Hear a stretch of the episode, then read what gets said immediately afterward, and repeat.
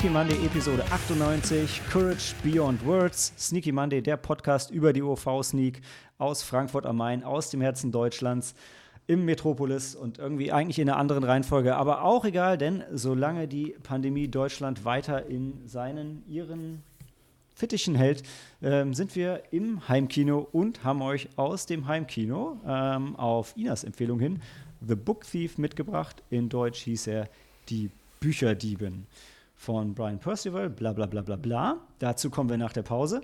Ähm, aber erstmal stelle ich euch das Team des Abends vor, denn wir sind nicht mehr die Skelett-Crew von Ostern, sondern die Ina ist wieder mit dabei. Abend. Puh, jetzt muss ich die Reihenfolge kriegen. Da war was mit dem Alphabet. Die Helena ist da. Moin, moin. Und die Cori. Und hallo. Als hättet ihr das einstudiert. Äh, Dan sitzt nebenan. Einen wunderschönen guten Abend an diesem großartigen Tag. Und Maike ist dabei. Moin, moin. Moin. Und ich merke, ich gucke auf den völlig falschen Screen, deshalb hat vielleicht die Reihenfolge für euch weniger Sinn gemacht als für mich. Ist aber auch egal. Aber Ähm, wir dürfen nicht vergessen, wer noch auf jeden Fall ganz wichtig dabei ist, unser werter Malte. Ja, das bin ich. Danke. Danke, Cody. äh, ich habe, ähm, ansonsten kinotechnisch habe ich nur eine ganz kleine Service-Announcement, denn die Nippon Connection hat ähm, den ersten Teil von ihrem Programm äh, preisgegeben. Dieses Jahr ja zumindest geplant als Hybrid-Festival. Sie haben schon gesagt, es wird wieder ein Heimkinoabend geben, was ein ganz anderes äh, Ding ist, irgendwie jetzt, wo wir sowieso alle im Heimkino sind. Aber Jörg Buttgereit ist wieder mit dabei. Geil. Keine Ahnung, was er macht, aber es wird auf jeden Fall großartig. Ähm, was ich aber eigentlich sagen wollte, war, dass sie, sie führen ihn auf als Can't Stop Dancing. Ich glaube aber, dass er auch hier wahrscheinlich Dance with Me heißen wird, so wie in Japan auch. Den hatte Sam schon bei dem, einem der anderen Japan-Digital-Festivals gesehen. Das ist dieser Film, wo die junge Dame, glaube ich, nicht mehr aufhören kann zu tanzen auf Kommando. Irgendwie sowas. Auf jeden Fall ist der Film von äh, Shinobu ähm, Yaguchi, habe ich mir aufgeschrieben. Klingt ja komisch, der Nachname.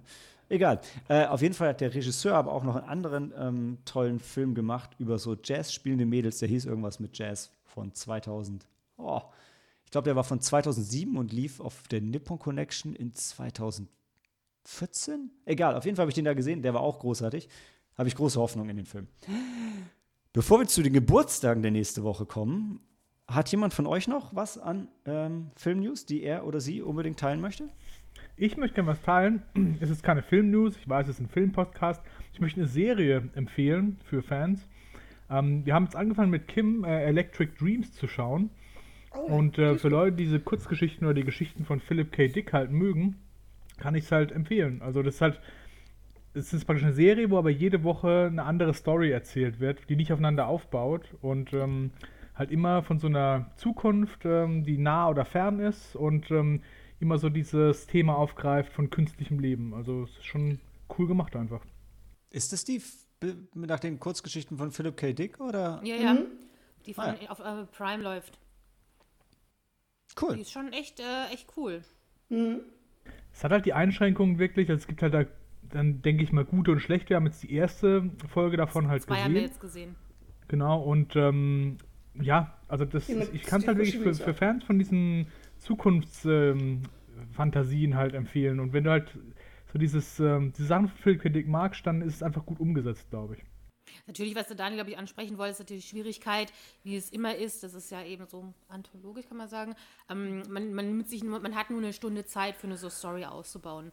Und je nachdem, welche Story das ist, wie gesagt, wir hatten jetzt die ersten zwei Folgen uns angeschaut und jetzt nicht auf die Story näher einzugehen, aber bei der ersten ähm, war das nochmal in sich quasi gestückelt. Das heißt, du hast einfach weniger Zeit, auch die, manche Charaktere ähm, näher darzustellen. Das kann manchmal ein bisschen oberflächlich wirken, aber im Grunde genommen ähm, einfach wirklich diese, diese Sci-Fi-Themen, ähm, die ja, Philipp K. Dick hatte ich mir da auch mal nochmal durchgelesen danach, ähm, der hat ja bis, an, in den frühen 80ern verstorben, geschrieben, also auch kurz davor, der hat ja seinen, seinen den, den Hype um seine ganzen Geschichten gar nicht mehr miterlebt. Er hat gar noch so einen 20 Minuten ähm, von, den, von, von diesem Blade Runner-Film überhaupt äh, noch kurz vorgestellt bekommen, kurz bevor er verstorben ist. Also der hat, wie viele andere Künstler von seinem Ruhm gar nichts genießen können, war er vorher auch in Armut gelebt. Aber ich finde es immer so interessant, der hat das, wie gesagt, in den 80ern, 70ern, 80er, sage ich mal, geschrieben. Und das sind, das selbst 50 Jahre danach ist es immer noch wahnsinnig aktuell und, und absolut nachvollziehbar. Das finde ich wirklich interessant. Ich meine, andere berühmte Werke ist ja auch noch Minority Report. Ich weiß jetzt nicht mehr genau, ob jetzt Total Recall auch basiert hätte oder ob das nur ähm, die Connection war, dass die Autoren eigentlich eine Fortsetzung von Minority Report schreiben wollten und dann wurde daraus Total Recall. Ich weiß jetzt nicht genau, inwiefern da wirklich das nochmal von seiner Idee stammt, aber es ist wirklich, ähm, es sind sehr, sehr tolle, interessante Themen darin. Cory, wann, wenn nicht jetzt, sollten sie aktuell sein? Die spielen doch quasi jetzt. Ja, genau. Wir sind ja schon fast in der Vergangenheit in manchen Sachen. Aus Die, seiner erste, Sicht, die ja. zweite war mit Brian Cranston, oder? Bitte? Die erste war, glaube ich, oder die zweite mit Brian Cranston. Auf Prime, also es ist ganz lustig, dass die, die, die Folgen, auch, die, wenn du die nachschaust bei IMDb, ähm, sind in einer anderen Reihenfolge, so. als wenn du jetzt in Deutschland auf Prime schaust. Und ich glaube, irgendwo nachgelesen, dass halt Prime entschieden hat, eine andere Reihenfolge darzustellen. Ah, okay. Deswegen, Die erste Folge war jetzt zum Beispiel mit Anna Paquin. Ähm, und ich weiß nicht mehr, wer ist noch sonst bekannt. Und die zweite Folge, da war, ähm, ähm, wie heißt sie nochmal? Janelle Monet, die man vielleicht auch aus Hidden Figures und Moonlight kennt. Diese Schauspielerin, aber auch Sängerin. Ganz tolle Sängerin. Und die erste Folge war der Regisseur äh, Ronald D. Moore, den wir aus Battlestar Galactica kennen. Und der kriegt es immer Deep cool Space hin, Nine. so Sachen halt umzusetzen. Und ähm, gerade wenn es so ein bisschen so Dystopien geht und so. Und das fängt da auch in dieser einen Stunde wieder sehr gut ein. Also empfehlenswert. Okay. Also Leute, wenn ihr äh, zu den Leuten gehört, die auch äh, das B-Programm der äh, Unterhaltung auf der Mattscheibe, die Fernsehserie guckt, dann äh, schaut doch mal rein. Nein, Quatsch. Ähm, ich finde, gerade für sowas bietet sich das ja total anders als Serie zu machen. Wobei, ja, überraschenderweise die Philip K. Dick-Geschichten sich auch als Langfilm gut gemacht haben. Ne? Wie ja schon gesagt hat, es gab da ja diesen Blade Runner, der war ja auch ganz erfolgreich. Hat man vielleicht schon mal gehört. Ja, ich, ich, ja, ich glaube, da gab es eine Fortsetzung von auch, ne? Die war aber nix, ne? War nix. Späte Fortsetzung. Habe ich nicht War mehr auch- gehört. Das war, War auch so ein amateurhafter vage. Regisseur, der, der mit so großen Projekten kommt er nicht klar, glaube ich. ähm, egal, gut, coole One Hit Sache. Wonder. Ja. Solange er nicht Timothy Chalamet in seine Filme holt, ist alles okay. äh, eh, machen wir mal mit den Geburtstagen weiter. Ähm, heute, korrigiert mich, wenn ich falsch liege, aber heute, am 12.04., hat für mich niemand Geburtstag gehabt, der mir irgendwie wichtig war. Claire Danes. Morgen hingegen hat Ron Perlman Geburtstag. Yay. Heute? Warte mal, warte, warte mal. Nein, warte mal. morgen, morgen hat Ron Perlman Geburtstag. Ja, ja, aber Heute hatte ich 12.4. niemand. haben wir. 12.4. Also bitte, Malte. Wir haben hier Saoirse Ronan, die jetzt gerade total abgeht. Wir haben ja. eine Claire Danes, eine, eine Julia von Genau, Julia und Romeo. Andy Garcia, wir haben hier Ed O'Neill, der äh, Al Bundy. Und Bei äh, Saoirse Ronan, da wäre ich aber auch hellhörig. geworden. Alter, was hast du denn da? Ich, ich Und muss gerade mal. Ich, Nicholas lass mich mal Brandon, kurz schauen, den- ob ich das, ob ich das den- verkackt habe. Wie heißt- Sander. Warte, Cory, was Sander aus? Buffy. Ja. Ja. Ah, ja. Wir haben alle, alle heute Geburtstag. Ja, ohne Scheiß. Jetzt gib mir mal eine Sekunde. Wie du das auswendig weißt, Schatz. Ja, Ja, natürlich. ja. Ne? Ich habe IMDb auswendig gelernt. So, was habe ich denn hier? Ah, vielleicht habe ich. Nee, ich habe auch nicht. Ach, ist ja auch egal. Danke für die Ergänzung. So, lassen wir einfach mal so stehen. So, und dann machen wir weiter mit morgen. Morgen hat trotzdem Ron Perlman Geburtstag. Yeah. Uh, sehr gut. Und, äh, und Jonathan Brandis, das war der, der Bill aus dem alten It. Und ähm, Lukas in Sequest? Ich meine, das war der Junge in Sequest, oder? Der, der mit dem Delfin geredet? Ich weiß es nicht. Ich habe es ja. mir ganz zusammengekriegt. Ja, das war das. Oh Gott, ja. Und ähm, wo ihr Sender hattet, am 14. hat Sarah Michelle Gellar Geburtstag. Buffy. Es haben auch lustigerweise die nächsten drei Tage Arbeitskollegen von mir hintereinander Geburtstag. Also liebe Grüße an UC, an INF und ähm, wie heißt eine MAB. so initial. Falls euch das nicht sagt, Leute, am 14. hat auch Adrian Brody Geburtstag. Den kennt ihr natürlich alle aus Predators. Und ähm, vielleicht Oder noch ist als das Piano? Der, der Pianist Genau. als. Äh, Genau, der Pianist. Pianist. Genau. und am 15. folgt Emma Thompson. Yay. Ich mag die so gerne. Ich auch. Irgendwie die hat auch. The Remains of the Day hatten wir gesehen, ne? Sense and Die Nanny. Sensibility. Ja. Ja. Hat sie noch in diesem furchtbaren britischen Film mitgespielt. Wie hieß der noch? Love, Love Something. Actually. Schreckliches Ding. Actually. Hallo, Malte? Das ist Kannst du das vernünftig sagen? ich. Ich hasse den. Du, Also wir machen mal einen Weihnachtsfilmabend. Und dann Das nehmen haben wir wir den doch mal schon. mit. Das haben wir doch schon. Nochmal, nochmal, bis du lieben lernst. Bitte nicht. ja. Nee, obwohl Keira Mike ist dabei, like und, Auf jeden und Rick Fall. Grimes. Egal. Auf jeden Fall teilt sich Emma Thompson ihren Geburtstag mit Seth Rogen. Yay. Yay. Luke Evans ja. und Maisie Williams. Maisie Williams wird fucking 24, wenn ich richtig Alter, gerechnet habe. Das ist unglaublich. Echt? Die ist, Game of Thrones, yay. Ja, Game of Thrones. Was, was sie auch noch mal vereint, ich habe jetzt gerade seinen Namen wieder vergessen, der hat auch in Game of Thrones mitgemacht und den kennt man als diesen kleinen Jungen aus Love Actually. Ich vergesse jedes Mal seinen Namen. Ja, ich Ähm, weiß, wen du meinst. Der hat auch in diesen, Sang- in diesen Maze Runner-Filmen und so. Genau, genau, genau. Und der hat auch ein Gesicht, der ist jetzt ja auch, was ist denn der? Ich schaue es jetzt 30? gerade mal. Der wird Der wahrscheinlich 30, fast ne? schon 30 sein. Ja. Der sieht immer noch aus wie ein Zwölfjähriger. Hatte ich letztens auch gehört. Ich so, was? Was ist denn da Das passiert? ist, also, das ist wie, das ist Phänomen wie bei Macaulay Culkin. Als kind, Kinder funktionieren die großartig und als Erwachsener ist es so, äh, erkennst du die Gesichter, aber äh, kannst es schwer. Thomas Brody Sangster, 1990 geboren. Oh ja. 29 wird er. Herzlichen Glückwunsch. Ja. Am Aber- 16. hat noch jemand Geburtstag, der auch bis zum Schluss jung aussah. Charlie Chaplin, einer der ganz großen, kleinen. Ähm, ja, wo wir bei Game of Thrones waren, am 17. hat unser liebster, dem Tod geweihte Papa äh, Geburtstag, Sean Bean. Ja. Oh, Und noch zwei, bei denen ich mich frage, warum die in der Kategorie Schauspiel aufgeführt haben. Victoria Beckham und Roddy Piper. Ich meine, ja, okay, ich weiß, Roddy Piper hat in Sie Leben mitgespielt und ist ein ganz toller Typ. und Victoria Wrestling. Beckham hat in Spice Girls Spice- Movie mitgemacht.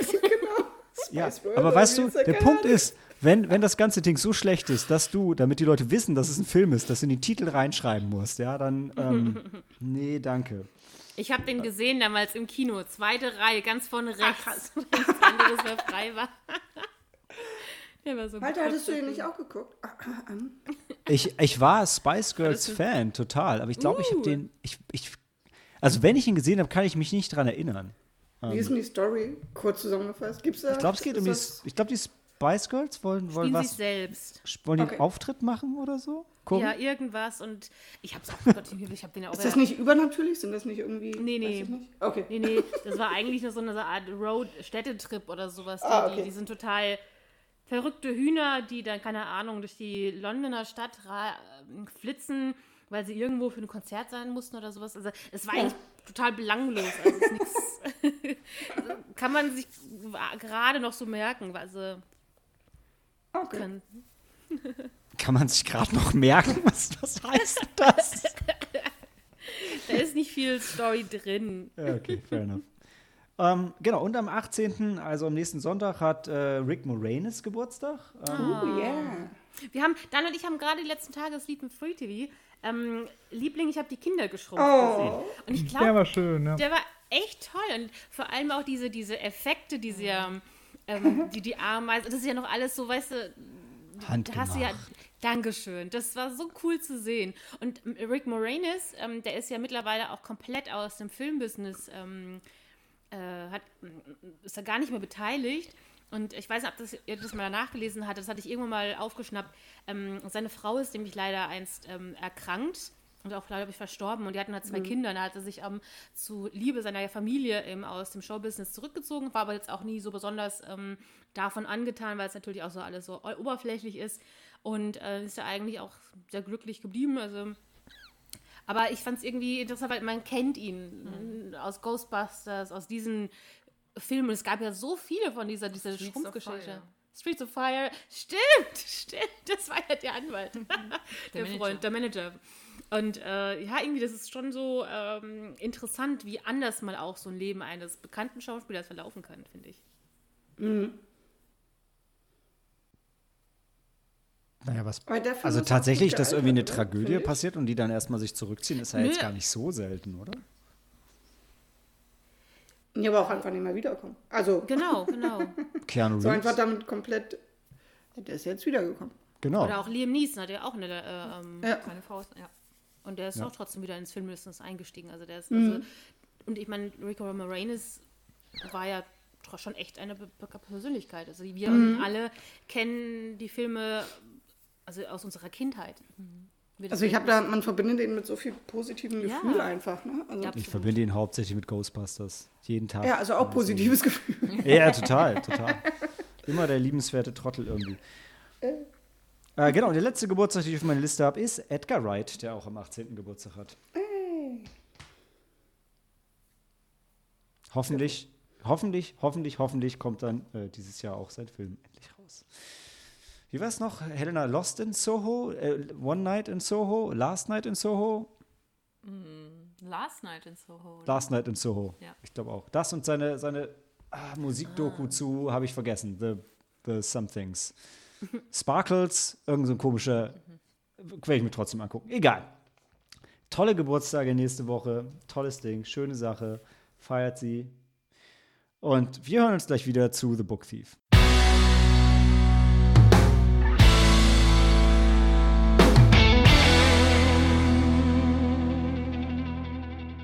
Courage Beyond Words. Äh, die Bücherdiebin. Es fällt mir schwer zu sagen The Book Thief. Ich will immer sagen die Bücherdiebin, weil der Film so hat ja so einen, schon so einen leichten deutschen Flair dazu, aber später noch wesentlich mehr. Das reimt sich, ist das schön. Ist äh, vom 13. März 2013. Also auch alles, wie das alles. Äh, ich lasse es mit dem Reim. Egal. Äh, kam auf jeden Fall. Aber kommt nicht im Titel im Intro sogar, sorry, die Bücherdiebin, also in deutscher Schrift? Ja, wobei ich mir jetzt nicht sicher bin, ob sie aber auf Prime nicht auch einfach die deutsche Version für uns vorgehalten haben. Also Okay. es, es gibt ja meistens, also bei Star Wars hast du ja auch den deutschen Intro-Crawl, obwohl das im Original in Englisch ist. Ähm, Aber wir waren ja auf Disney. Disney, ja, stimmt. Ja, sorry, sorry, Prime. Disney Plus. Disney Plus zu streamen auf Disney Plus, tut mir leid, Leute. Ähm, auf Aber Prime es- aber dann wahrscheinlich auch, ja. Also ich, ich, kann nicht meine Hand dafür ins Feuer legen, aber der Titel vom Film, äh, Originaltitel ist auf jeden Fall The Book Thief und nicht die Bücherdiebin. Ähm, dabei muss ich halt sagen, also ich finde ja so von der Narrative her finde ich den deutschen Titel schöner, weil halt das Geschlecht auch schon mit drin ist. Aber ähm, ja, sowieso, erstens, genau, das habe ich eigentlich eigentlich finde ich den deutschen Titel schöner und tatsächlich glaube ich auch, man sollte den Film in Deutsch schauen und warum, dazu später mehr.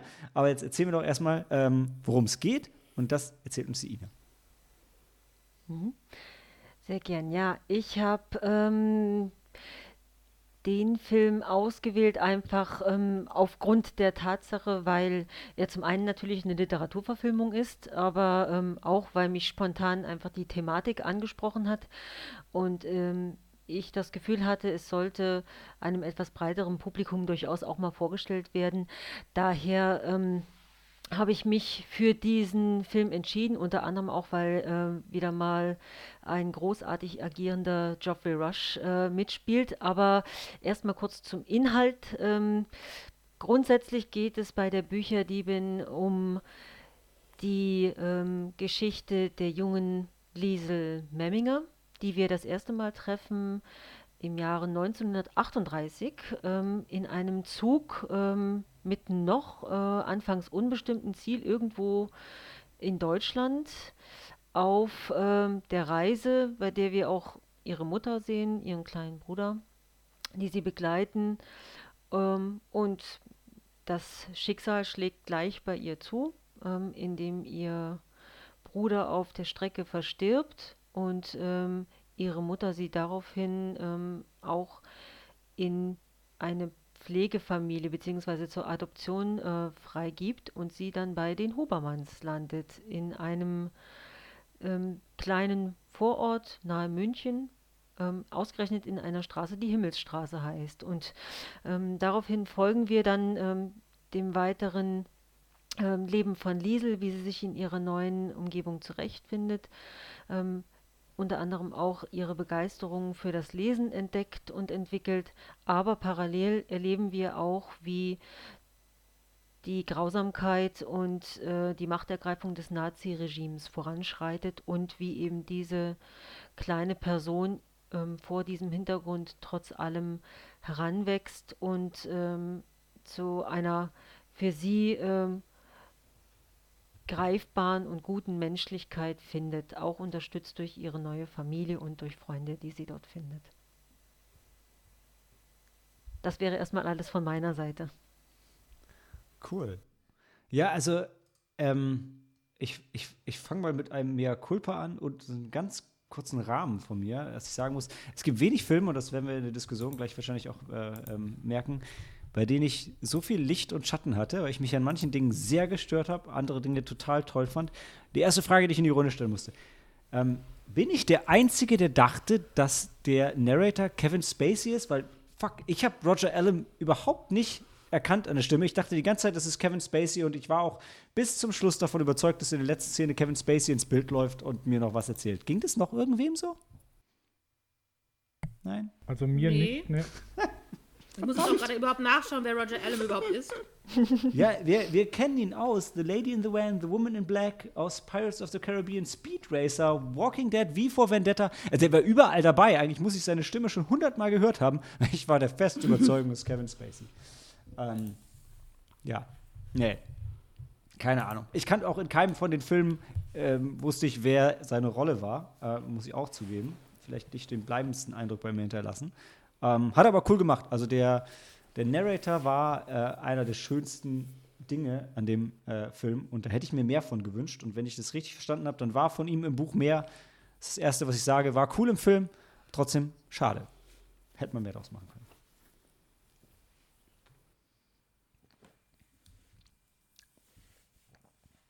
Das nächste Ding, ich habe, also ich hatte mega Bock, den Film zu sehen und ähm, weiß nicht, so als Deutscher ist das erste Welt, hey, da ist ja Heike Makatsch. Aha, da ist er auch schon wieder weg, wie in Resident Evil. War aber okay für mich. Also war jetzt nicht so, dass ich gedacht habe, geil, ich freue mich auf den Heike Makatsch-Film. Aber ich, ich kann mir jetzt schon vorstellen, wie der damals in Deutschland wieder vermarktet wurde als der nächste große Film mit Heike Makatsch. Aber naja. Ist ein bisschen wie bei Nick Cage so, ja. Für die Heike Makatsch-Fans. Wenn, wenn sie hier auf dem Cover drauf waren da stand der neue Film mit Heike Makatsch, und ich so, oh, cool.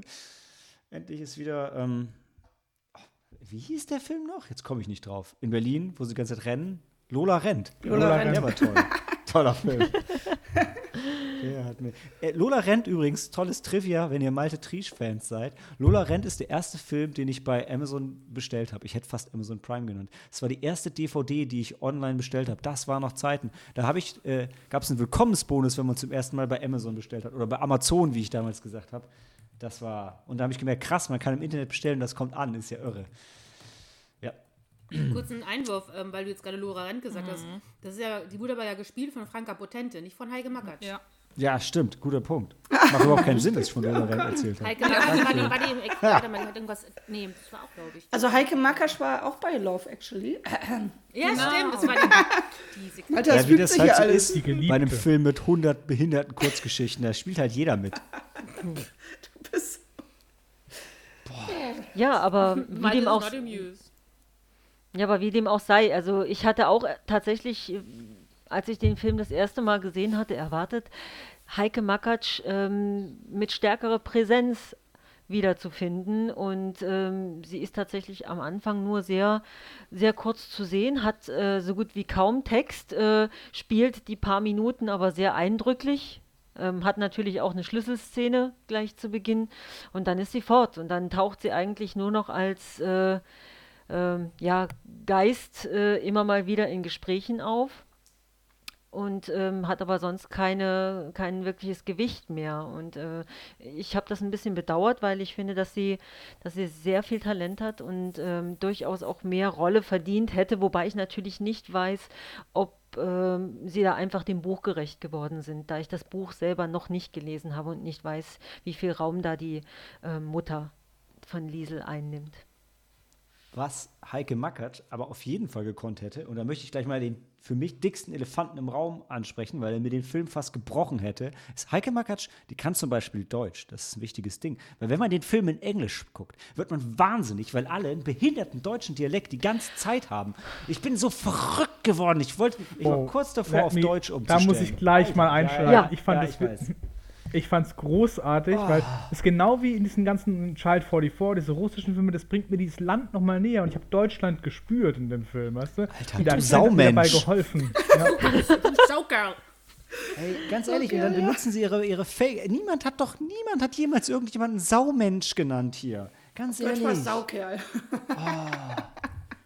Alter. Es war trotzdem schön. Also ich fand, die Akzente, die bringen immer das Land näher. Man ist einfach dann in Deutschland. Und ich finde, für dich wirkt es vielleicht blöd, okay, das erkenne ich an. Aber für einen Amerikaner, der sich das anhört, ist es halt Deutsch. Ja, und das nee, ist halt nee, nee, nee, nee, das hat nichts damit zu tun, dass ich Deutscher bin. Ich finde es ja auch in anderen Filmen behindert. Ich habe ja auch bei Child 44 mich mega aufgeregt. Vor allem über die eine Szene, wo sie auf einmal vergessen haben, in russischem Akzent zu reden. Ich dachte, oh, Doppelagenten, Doppelagenten. Aber nein.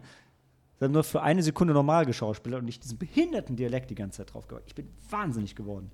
Und Einigen wir uns drauf, dass es halt kontrovers ist, ja. Mhm. Und ähm, die einen finden es halt gut und die anderen halt schlecht. Und ähm, die Aber einen haben halt recht auch- und die anderen nicht. Ich fand es aber auch schwierig, weil ähm, man kann sich dann so, also für uns als Muttersprachler Deutsch, auch so schwer ähm, auf den, rein auf den Film konzentrieren. Mich hat es auch lange rausgeholt, also bis, bis ich wirklich nur den Film genossen habe und das ähm, nicht mehr wahrgenommen hatte mit, diesen, mit der, dass die deutschen, also die, die, die, die deutschen Figuren, die manchmal Deutsch gesprochen haben, dass der Akzent halt nicht so flüssig war oder nicht so rund. Das hat mich ähm, gerade die erste halbe Stunde auf jeden Fall immer jedes Mal äh, rausgeholt. Auch wenn ich mich gerade schön in Rage rede, äh, Ina hat eine Wortmeldung. Dankeschön. Ähm, ja, ich kann tatsächlich sehr gut verstehen, dass ihr euch da uneins seid. Ich kann ähm, sowohl deinen Standpunkt verstehen, Malte, denn ähm, es ist gewöhnungsbedürftig gewesen für mich, dieses, äh, diesen Akzent zu hören und gleichzeitig eben ähm, zu wissen, okay, es sind, es sind natürlich keine deutschen Schauspieler oder nicht alle deutsche Schauspieler. Und ich weiß auch nicht, wieso dann da diese teilweise Mischung ähm, zwischen Deutsch und Englisch äh, sein musste. Vielleicht einfach, um mehr Atmosphäre zu schaffen. Für mich hat das nur teilweise funktioniert. Also ich habe mich dadurch jetzt nicht ähm, nicht stärker an Deutschland erinnert gefühlt äh, oder stärker mit Deutschland verbunden gefühlt wegen dieses Akzentes. Aber das, das mag, wie ja, denn angemerkt hat, der Fall sein, wenn du das halt als Deutscher schaust und dich dann, ähm, das dich einfach irritierst, aber ähm, das dich einfach irritiert, aber wenn du das als Amerikaner schaust, ähm, wirkt es vielleicht komplett anders. Äh, Für mich halt, also persönlichen Rant beiseite, es ist Geschmacksfrage, äh, eine Geschmacksfrage. Ich kann für mich ganz klar sagen, dass es nichts damit zu tun hat, dass es jetzt Deutsch war. Ich hasse es genauso, wenn es die, wenn es mit anderen Sprachen ist. Es riecht mich bei Japanisch auf, das riecht mich bei Russisch auf, es riecht mich bei Französisch auf, ist ganz egal. Ich sage, dreht es in der Sprache oder lasst es halt sein. Ähm, ich, ich verstehe Dans Seite oder Sicht, ja, das gibt so ein bisschen Flair und da gehört dann auch dazu, dass man dann halt die paar Wörter, die eh wahrscheinlich jeder versteht oder sich aus dem Kontext herleiten, dass man die dann eben in der Muttersprache lässt, um noch, noch das extra Stück Flair reinzukriegen, dass sie ja die ganze Zeit Ja, Nein und Saumensch sagen, weil man versteht, das eine ist eine Beleidigung und Ja und Nein krieg, kriegen die meisten irgendwie noch auf die Schippe. Ähm, ich kann es verstehen, mich hat's, mich regt es immer auf und bei dem Film noch mal extra.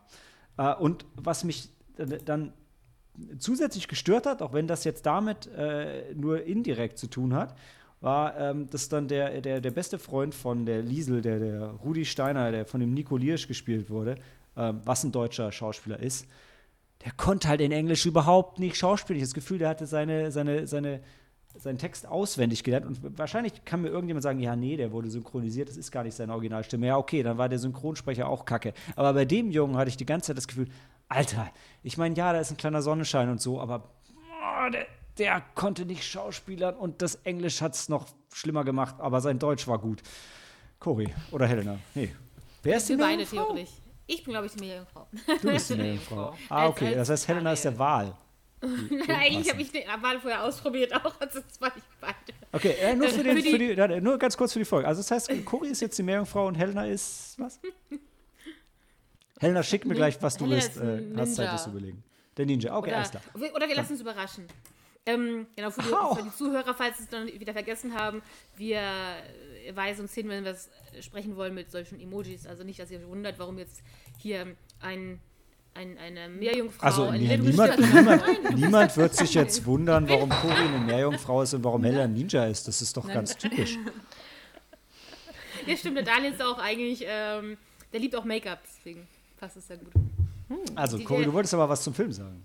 Ähm, ja, ich, ich musste eher gerade ein bisschen schmunzeln nochmal, weil du dich ja auch, auch über den Begriff Saumensch aufgeregt hast, der ja eigentlich vor allem im ersten, in, keine Ahnung, im ersten Drittel des Films mehrmals genannt worden Nee, ist. er kommt die ganze Zeit vor. Bis Oder die ganze Schluss. Zeit. Ich habe es aber später nicht mal mitge also nicht mehr so, so okay. schlimm wahrgenommen, aber ich muss halt eben auch ähm, schmunzeln einfach, weil ich habe mir gerade nochmal die, die, die, die Darstellerliste angeschaut und bis auf die großen bekannten Namen oder die Hauptdarsteller, die ja alle eben internationale Schauspieler sind, die ganzen Nebenrollen ähm, sind ja auch deutsch. Und da bin ich auch eher überrascht, dass jetzt niemand da eingehakt hat und sagt so, hm, also hier, man sagt eher vielleicht Saukerl oder sowas, aber Saumensch ist jetzt eigentlich eher un ungewöhnlich. Oder ich weiß es nicht genau, war das früher eher so ein Schimpfwort? Ist das nicht mehr der Fall, aber das würde mich jetzt ein bisschen wundern. Ähm, das, das hat mich eher noch gestört. Dass, dass keiner mal gesagt hat, hey Leute, korrigiert wird. übrigens, das Wort schon eine- benutzt keiner. Ja, bin ich bei Genau, dir. wenn die ganze Cast, also wie gesagt, die ganzen Nebenrollen sind eigentlich äh, zum großen Teil deutsch. Ich habe jetzt nicht mal herausfinden können spontan, wo genau die das gedreht hatten in Deutschland, aber eben auch Rainer Reiners. ja, ja, das sind ist, wenn das kein. die, die Lehrerin. Ich glaube diese eine. Aber Oliver Bulli- Schukowski, den kennt man. Genau, also das. Ja.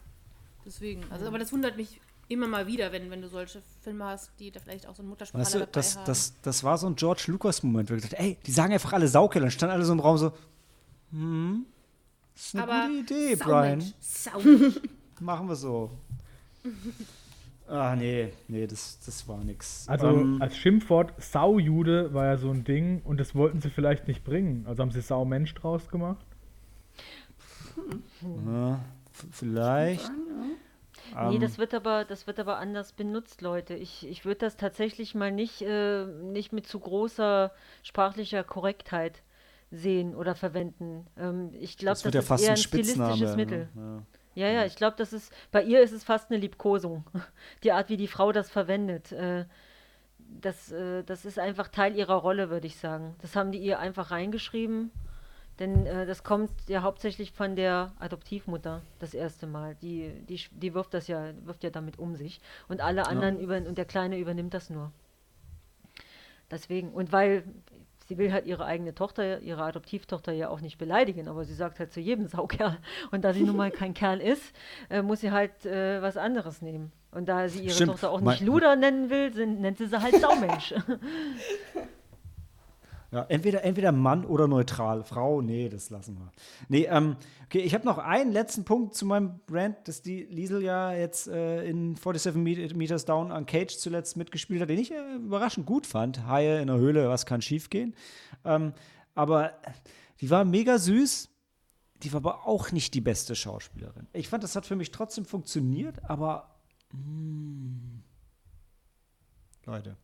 Da bin ich bei dir auf jeden Fall. Also ich fand auch, sie konnte den Film nicht in allen Facetten tragen. Ich fand, ähm, ich habe immer verstanden, was sie sagen wollen, aber sie hat es, die Szenen waren nicht so stark, wie die hätten sein können mit ihr. Gerade in dem Bunker, wo sie die Geschichte erzählt und so, da finde ich, da spielt sie ihre Rolle, aber sie, sie trägt es nicht. Das hast du recht. ja. Sie ist ja auch noch jung äh, zu dem Dreh. Ähm, war zwölf, glaube ich. Also zu, ich kann sagen, 47 Meters Down Uncaged, so viel besser ist sie nicht geworden in den Jahren danach. ähm, Will ich auch gar nicht bestreiten. Also ähm, ich denke halt nur, dass natürlich immer noch, also ich habe jedes Mal wirklich einfach Respekt vor, vor jungen Schauspielern in diesem zarten Alter halt eben auch schon eine Hauptrolle zu füllen. Aber ich, wir sind, glaube ich, auch alle da ziemlich der gleichen Meinung. Also dass sie, ja, noch, da, da war noch Luft nach oben einfach. Also sie hat schon einen guten Job gemacht, aber gleichzeitig hat sie einen, und es war trotzdem alles auch, finde ich, also hat auch mich gut mitgenommen oder, oder begleitet durch den Film und gerührt, aber ich hätte noch viel mehr ähm, emotionaler sein können. Also gerade wenn ich zum Beispiel an Jojo Rabbit denke, der Junge, der hat ja einen auch wirklich verzaubert und der hat auch alles äh, emotional dich wirklich, ähm, ja, zutiefst berührt einfach. Und das hat noch ein bisschen gefehlt, aber ja, weiteres kommt ja, weil man ja eh noch vielleicht mal gemeinsam. bei, bei Jojo Rabbit würde ich halt dann aber schon sagen, äh, da ist ein Brian Percival auch einfach kein Taika Waititi. Also da würde ich jetzt ihr nicht, nicht den, äh, den Strick draus Ja, drehen. klar. Ähm, und äh, ja, Art ich, weiß- natürlich ich, von der ganzen Film in Szenen inszeniert sind, hast du recht.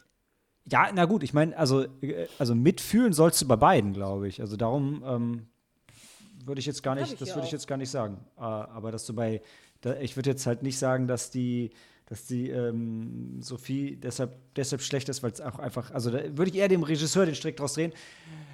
Aber die Ina wollte wahrscheinlich jetzt bestimmt einleiten, dass wir auch mal ein paar nette Sachen zu dem Film sagen, weil der war jetzt, der war jetzt auch nicht verkehrt. Ja, grundsätzlich kann man sicherlich einige nette Sachen dazu, ähm, dazu finden, die man auch hier anmerken sollte. Aber ähm, ich bin tatsächlich schon äh, bei euch, wenn es darum geht, dass äh, sie ähm, als Hauptdarstellerin, als Besetzung vielleicht nicht die stärkste Besetzung waren. Ich denke, da wurde sehr viel vielleicht auch einfach ähm, über die optische Wirkung gecastet. Zumindest würde ich das dem Film unterstellen wollen. Denn wenn ihr, wir können ja gleich nochmal darauf eingehen, wenn ihr auf das Szenenbild eingeht, auf die Ausleuchtung und dergleichen. Sie erinnert mich halt wirklich in manchen Szenen an so einen Stummfilmstar. Und äh, dieses Mädchen ist halt teilweise auch so überirdisch schön ausgeleuchtet und dann ihre engelsgleichen Locken. Aber was mir oft aufgefallen ist, und wir können das wirklich gern diskutieren, ähm, in den Szenen mit, vor allem mit Geoffrey Rush, ähm, zusammen. Da merkt man mehr. Er merkt, man merkt, wie er sie mitzieht, wie er sie reinzieht in die Szene und wie ihr Spiel besser wird durch seine authentische Darstellung. Und ähm, ja, ich bin sowieso ganz begeistert von ihm. Deswegen würde ich tatsächlich auch nicht nur über sie reden wollen, sondern auch über die anderen Darsteller und gebe das Wort jetzt auch an den nächsten, ähm, an den nächsten weiter, der, ähm, der noch was ein, ja, einwerfen Ich- möchte.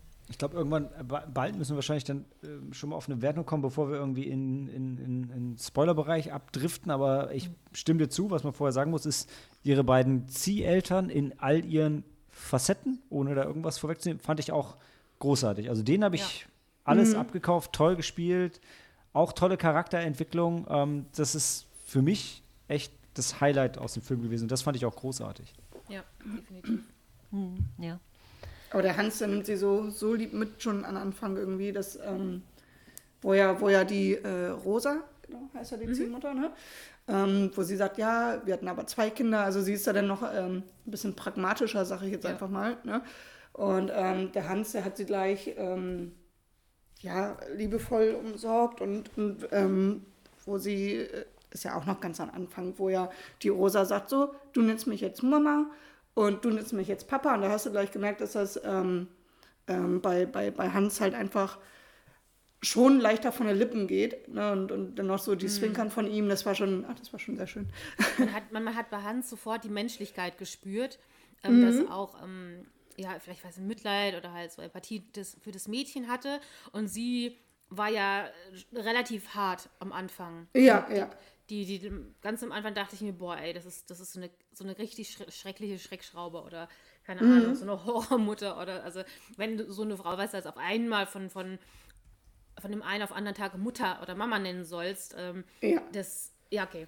Also, ähm, genau. Also die, die wirkt einfach sehr, sehr harsh, pragmatisch, ähm, eher nicht so herzlich. Ja, und er nimmt sie so, so, so empfindsam also mit auf und ähm, Gibt es so die Süßigkeit, die die Mutter ihr nur ähm, in, in Aussicht gestellt hat, wenn sie wenn sie redet, also so, so, so, die Mutter hat ja diese Butter, wie heißt es, Zuckerbrot und Peitsche ähm, Taktik versucht an, anzuwenden und ähm, er Cory, du hast ein Sprichwort richtig gesagt. Yay!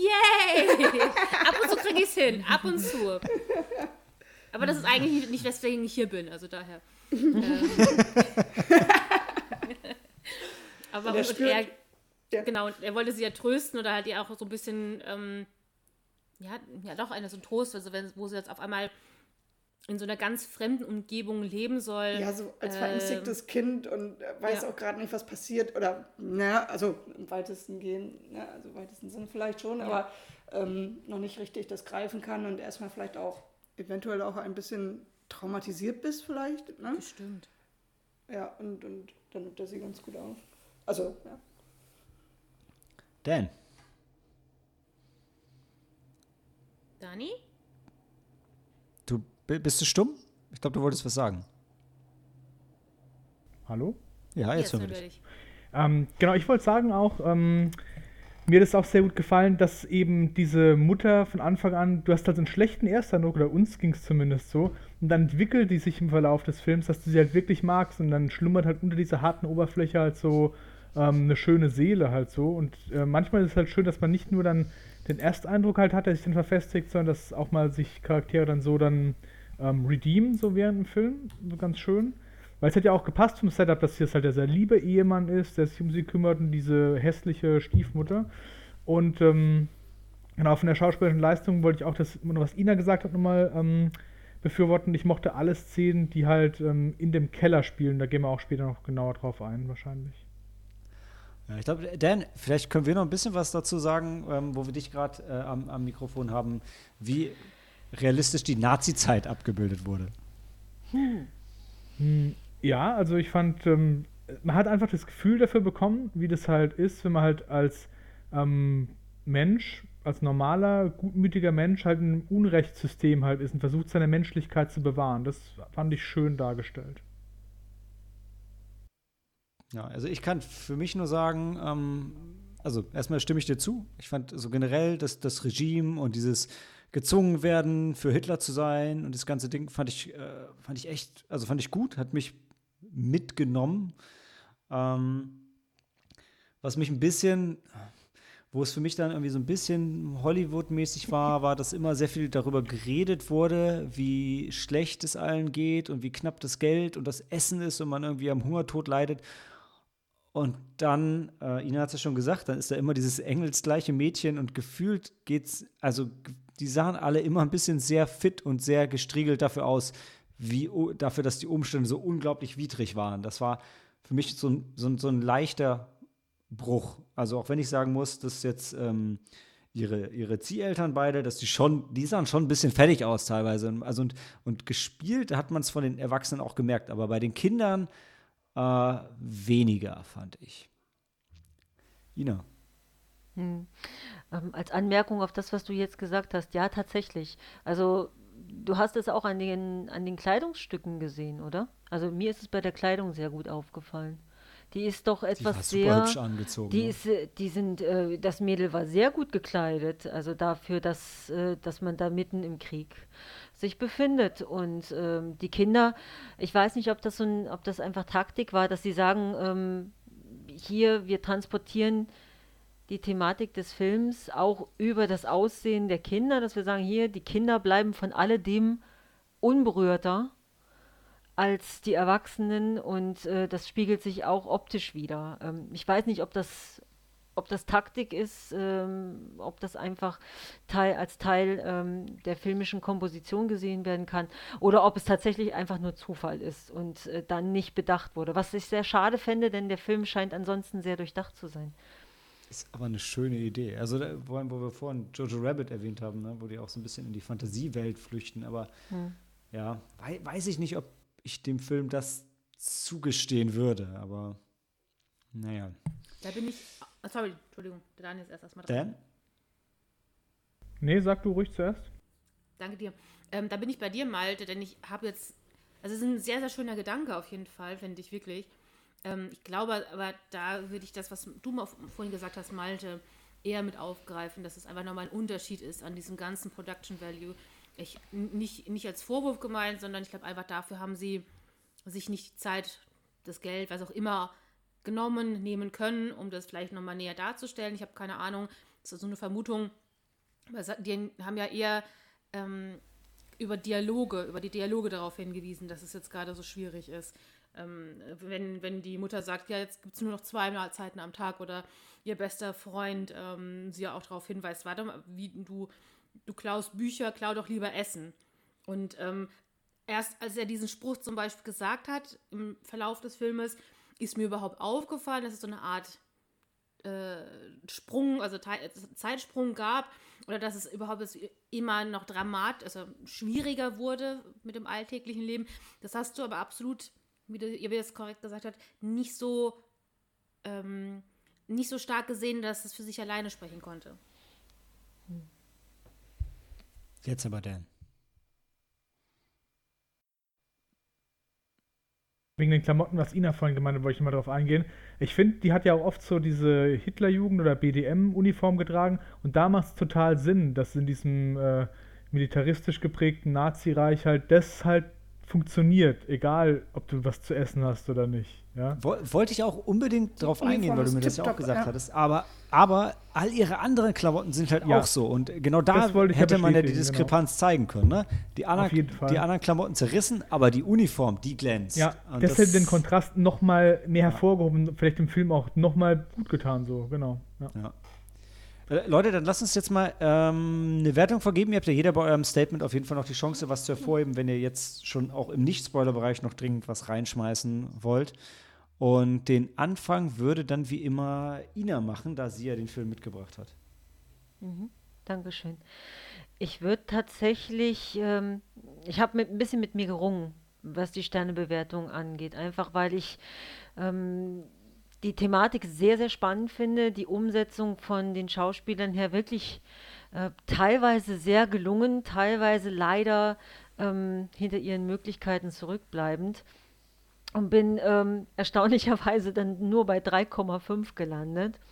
Ich bin gespannt, auf welche Wertung ihr kommen werdet und ähm, für was sich der, der später geneigte Hörer ähm, oder auch Zuschauer dann entscheiden wird. Aber die 3,5 finde ich gerechtfertigt, einfach aus, Gru- aufgrund der Tatsache, dass der Film mich emotional nicht so komplett mitnehmen konnte, wie ich es mir eigentlich gewünscht hätte von einem so, ähm, so thematisch äh, aufgeladenen, äh, also von, von einem so aufgeladenen Thema. Und daher, ähm, ja, bei mir nur 3,5, aber ähm, wirklich sehr, sehr liebevolle 3,5 Bücher mit Sternchen und Bienchen. Ah. Maike, wie war es bei dir? Ähm, ja, ich bin auch bei 3,5.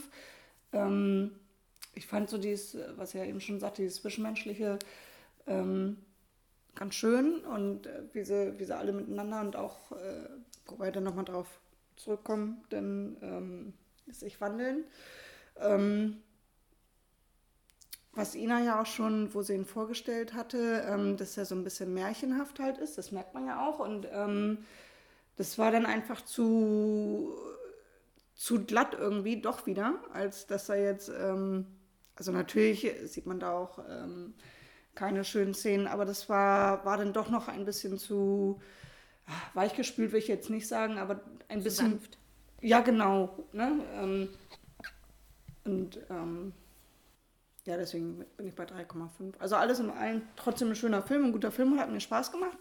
Und ähm, ja, aber das bleibt bei mir da bei 3,5. Ja, ich, ich würde alles mitgehen, was ihr gesagt habt. Ähm, bei mir ist am Ende bei drei rausgekommen.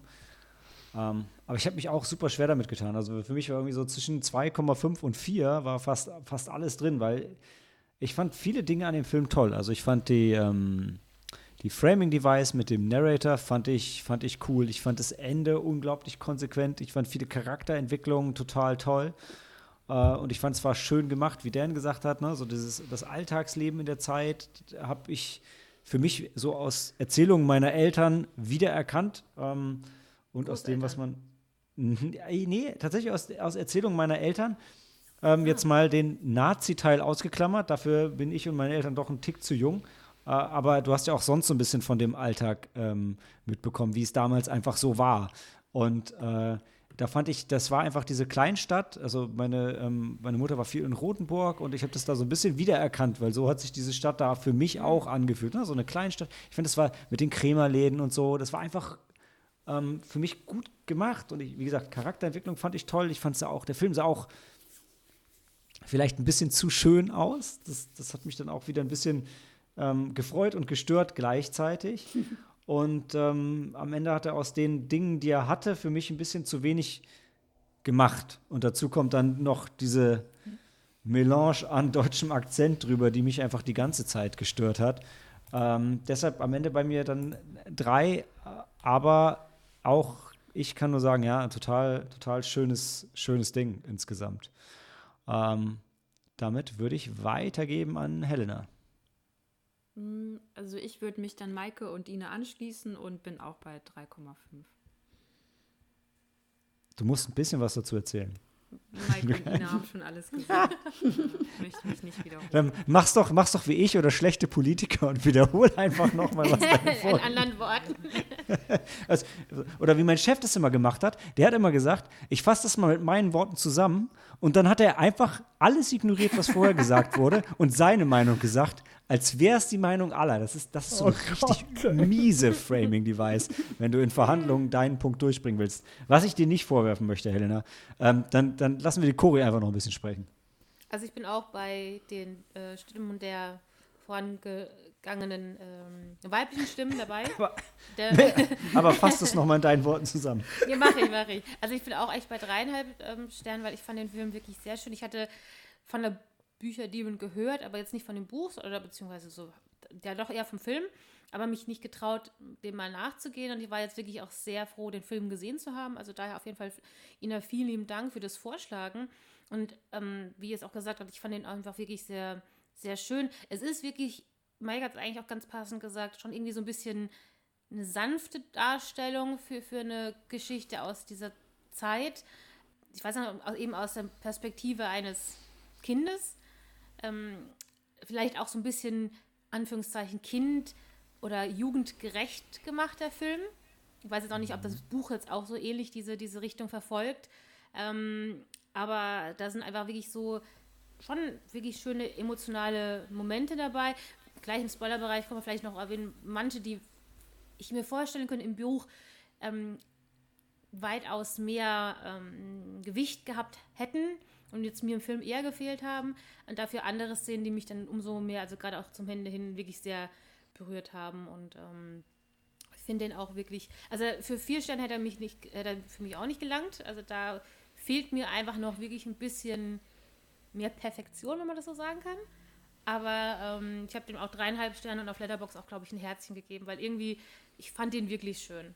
So wie- nicht so getraut, zwei Wochen nach dem goldenen Handschuh und du hast dich nicht getraut, die Bücherdiebin zu sehen. Habe ich das gerade eben so gesagt? Nee, ich glaube davor. Ja, Nein, du hast nein, gesagt, du hast dich nein, nicht nein. getraut. Das hast du falsch verstanden. Also ich, okay, also das Gute ist, ich kann da- das kann ich nachhören diesmal. Letztes Mal, letztes Mal als ich was behauptet habe, war, war ich wirklich falsch. Deshalb trete ich jetzt direkt zurück, weil beim letzten Mal ich mich wirklich geschämt, als ich das hinterher gehört habe. Diesmal bin ich mir sicher, du hast gesagt, ich, du hast dich nicht getraut. Aber lassen wir jetzt direkt so durchgehen und gehen dann weiter zu Dan. Ja, ihr habt es auch schon wirklich schön gesagt und es war auch ein schöner Film. Alles in allem. Ich fand die, die Stimmung, die der rübergebracht hat, mir einfach sehr gut gefallen und die Schauspieler waren okay und das als Gesamtding würde ich ihm drei Sterne geben. Gut, dann haben wir zweimal drei und viermal 3,5 Leute. Das geht ja mit 3,5 hier raus. Ähm und damit gehen wir in die Pause.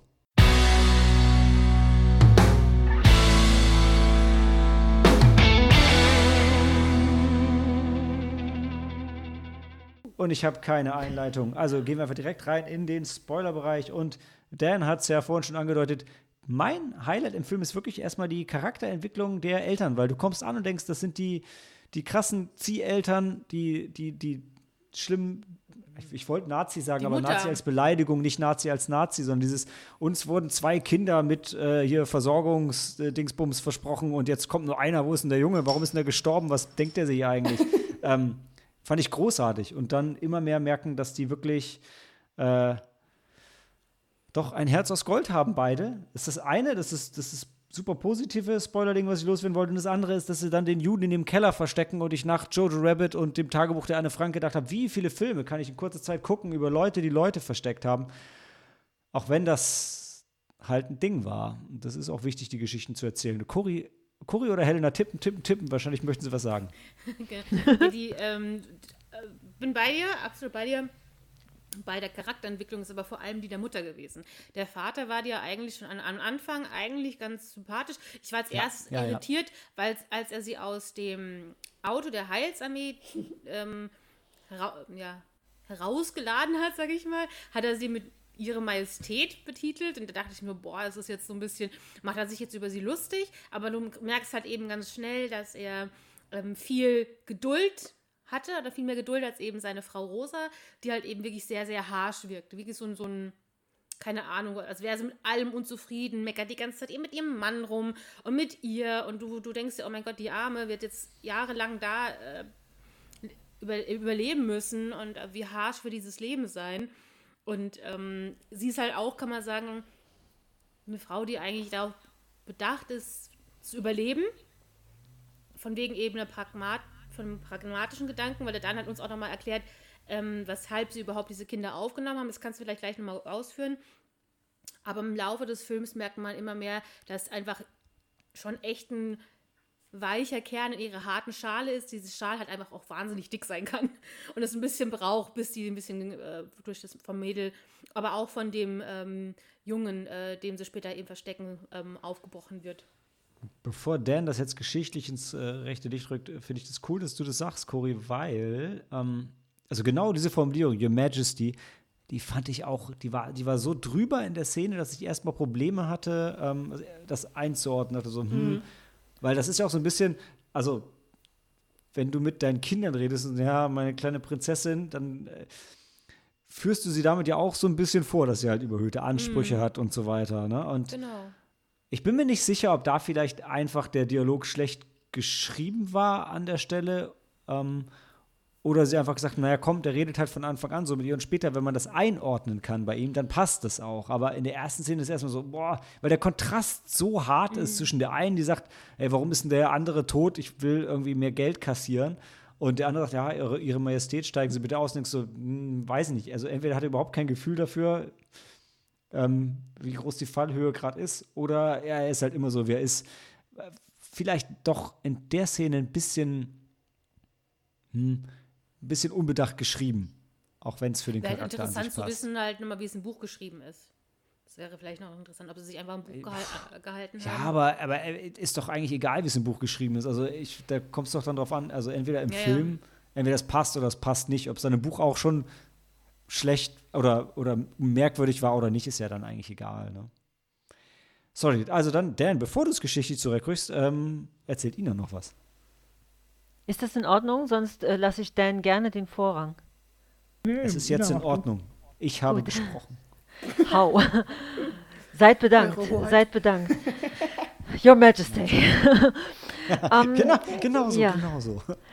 Auf jeden Fall ähm, hat für mich tatsächlich aber in der Szene das funktioniert. Also ich weiß nicht, äh, ob meine Empfindung da einfach eine andere ist als eure, aber ich kann durchaus verstehen, warum er es gesagt hat und warum, ähm, warum es auch an dieser Stelle tatsächlich funktioniert. Denn ähm, er er erweist ihr dadurch nicht, ähm, er überhöht sie dadurch nicht und ihre Ansprüche, dass sie sich ziert oder dergleichen, sondern er erweist ihr Respekt, den die anderen halt nicht sagen. Die Frau neben ihm rumpelt die ganze Zeit rum und schimpft auf ihren toten Bruder, was das Mädchen alles noch mit hören kann und ähm, sie ist völlig verschüchtert, sie hat Angst und er lächelt sie an und er behandelt sie mit ausgesuchter Höflichkeit und das ist sie so halt nicht gewohnt. Sie wird ja wie so ein, wurde wahrscheinlich wie so ein Möbelstück herumgeschoben von einer Ecke in die nächste.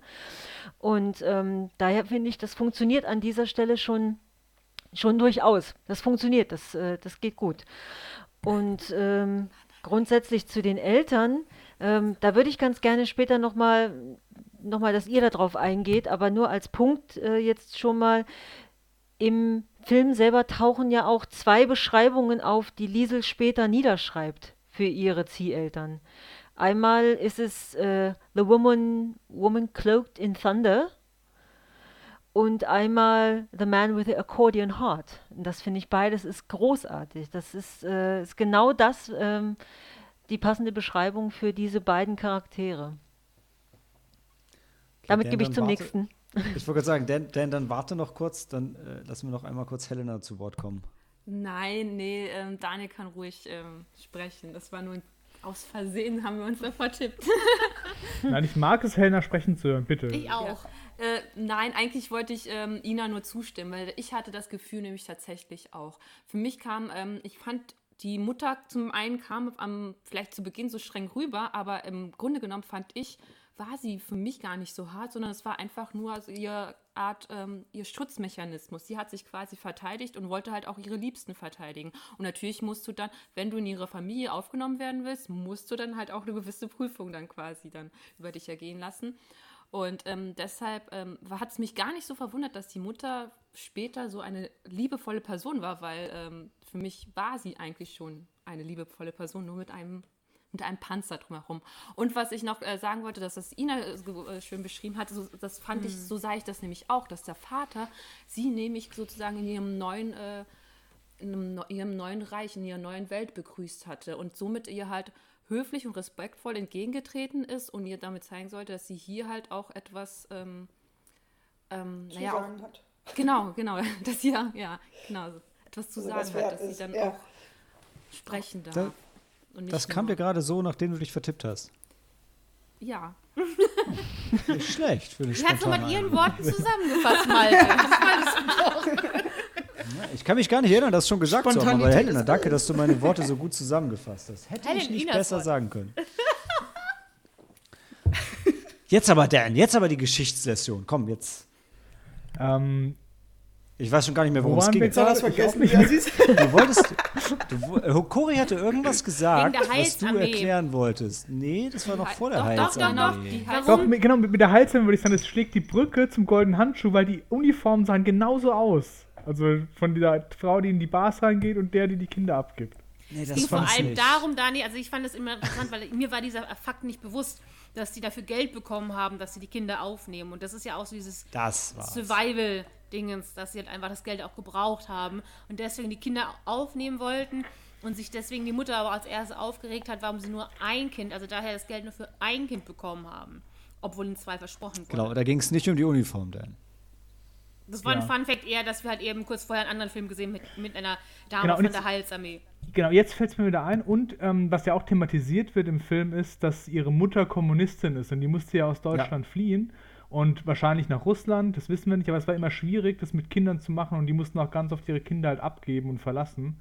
Und ähm, ja, das war auch nochmal, das wird jetzt nicht groß thematisiert, aber es ist halt ihre Hintergrundgeschichte. Das fand ich ein bisschen merkwürdig tatsächlich, dass das nicht mehr so richtig thematisiert wurde. Also dadurch hat sie ja mit dem, mit dem Max, mit dem, mit dem Juden, den sie dann aufgenommen haben, ja so ein bisschen themati äh, sympathisiert, thematisiert, genau. Sympathisiert, weil ja die Kommunisten auch verschrien waren, aber ich fand, daraus haben die relativ wenig gemacht, außer dass der eine deutsche Assi-Schüler sie halt damit aufgezogen hat, so am Rande, aber da wurde ein bisschen wenig draus gemacht, oder? Ja, ich denke, sie wollten das halt noch nicht überladen. Es ist ja immer noch ein US-amerikanischer Film und da willst du halt immer nicht Kommunisten positiv darstellen, auch heute noch nicht wahrscheinlich. Aber wir haben ihn doch auf Disney Plus gesehen. War nicht Walt Disney Kommunist? War da nicht was? Er wurde zumindest angeschuldigt, Kommunist zu sein, meine ich. Es wurden ja viele in der McCarthy-Ära, ja. Nee, er Ja, wurde gut. beschuldigt, Antisemit zu sein. Echt? Nicht? Boah, ich kann es gerade nicht tippen. Da explodiert das ganze Ding hier. Ich lasse einfach mal Ina sprechen. Ich habe irgendwie das Gefühl, ich, ich nehme einen zu großen Teil dieses Gesprächs ein. Es Ähm, ist dein. Film. Du hast tolle, genau, ja. absolut, du hast gute Einwürfe. Also Also grundsätzlich würde Gute ich, ähm, Einwürfe? Egal. ich würde dann ganz gerne auch noch You mal know zu what I einem mean. anderen Bereich, zu einem anderen Bereich einfach noch mal gehen. Ähm, grundsätzlich zu diesem, ja, zu diesem Wechselspiel zwischen den Einblendungen, ähm, die eben das Naziregime und die Entwicklung zeigen und dann äh, dem Agieren der Personen dem gegenüber. Das, äh, das finde ich eigentlich auch ganz interessant. Gerade auch solche äh, Schlüsselszenen, die da gezeigt wurden. Zum einen natürlich diese Reichskristallnacht, äh, würde ich ganz gerne mal in die Runde werfen.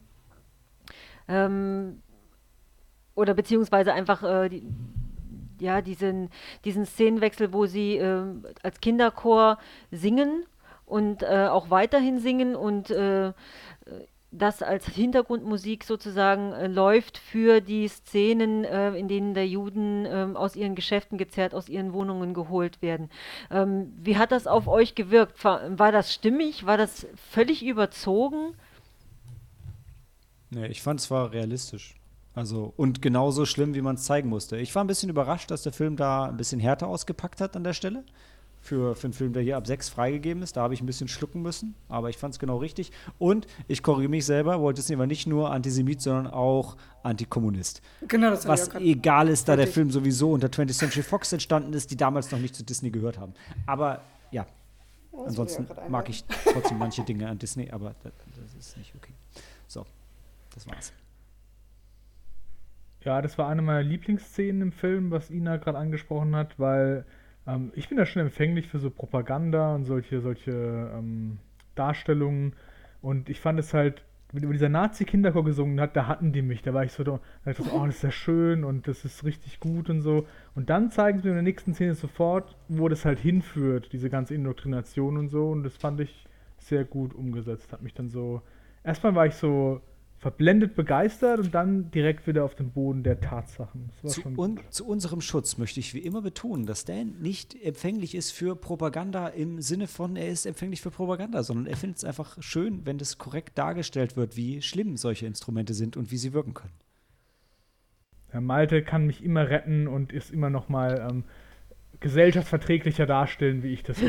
es stimmt ja, es stimmt ja auch. Ist ja, du bist ja jetzt weit davon entfernt, irgendwie Nazi-Propaganda gut zu finden. Du findest ja, einfach absolut, nur faszinierend, ja. wie krass sie wirken kann. Ähm, das ist wie wenn ich bei I Care a Lot sage, ich finde es krass, was für einen äh, guten Geschäftssinn die Frau hatte. Das heißt jetzt nicht, dass ich finde, dass das eine Geschäftsidee ist, die man verfolgen sollte. Mhm. Möchte nicht noch jemand anders was zur Kristallnacht sagen, bevor wir jetzt in äh, Stille verfallen? Leute, hallo? okay.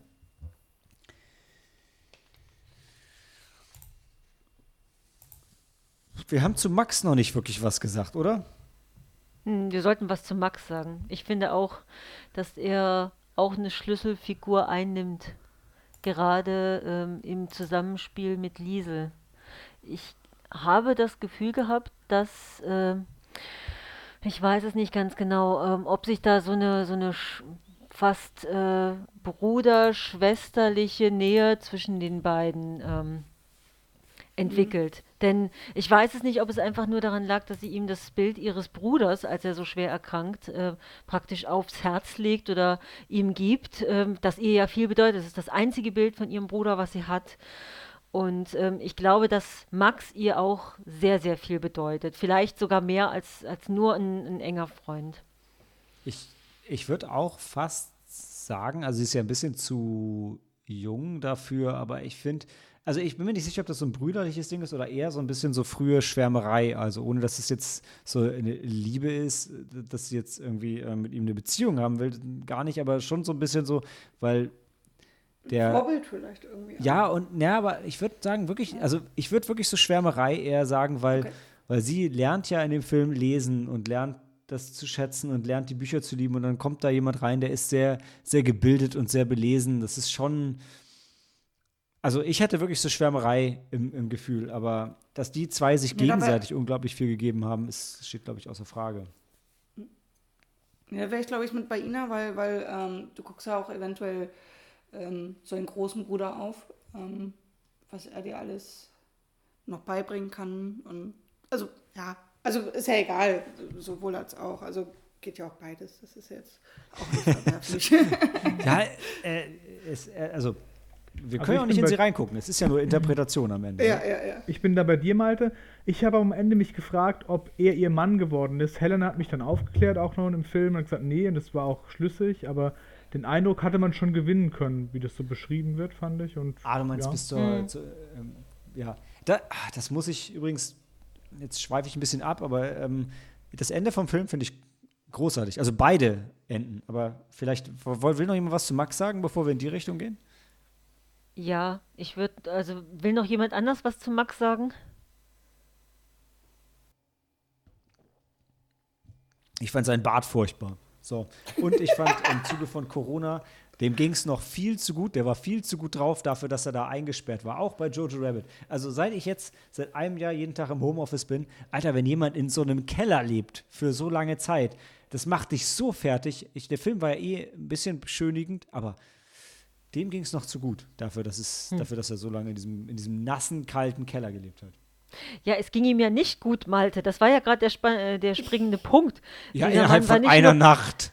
Der, nein, wo der Schneemann geschmolzen Nein, das, war, das, das hat sich ja angekündigt. Der war ja generell nicht, nicht so bei wirklich guter Gesundheit. Ja, Und natürlich ähm, hat man das später auch nochmal ähm, in Zwischenschnitten hat man es ja gesehen, er hat sich da unten wohl auch ein Fenster hingemalt. Dann äh, die Szene mit den Bomben. Alle laufen in den Luftschutzkeller und äh, er ist froh, endlich mal raus auf die Straße gehen zu können und äh, wirft den Kopf in den Nacken und, und sieht die Sterne mal wieder. Das, ist, das zeigt doch äh, sehr, sehr eindrücklich sein enormes Bedürfnis nach dem, nach dem Grundprinzip, nach dem alle leben, nach dem alle Wesen leben, Freiheitsbedürfnis. Du willst einfach an die Luft und willst nicht ich- eingesperrt sein. bin ich total bei dir und das ist auch für so einen Film, der Anspruch ist einfach zu hoch dafür. Aber jemand, der irgendwie seit Monaten im Keller lebt und nur von wässriger Suppe zweimal am Tag sich ernährt, dem müssten die Zähne ausfallen, der müsste blass Mega- sein mega und die ganze Zeit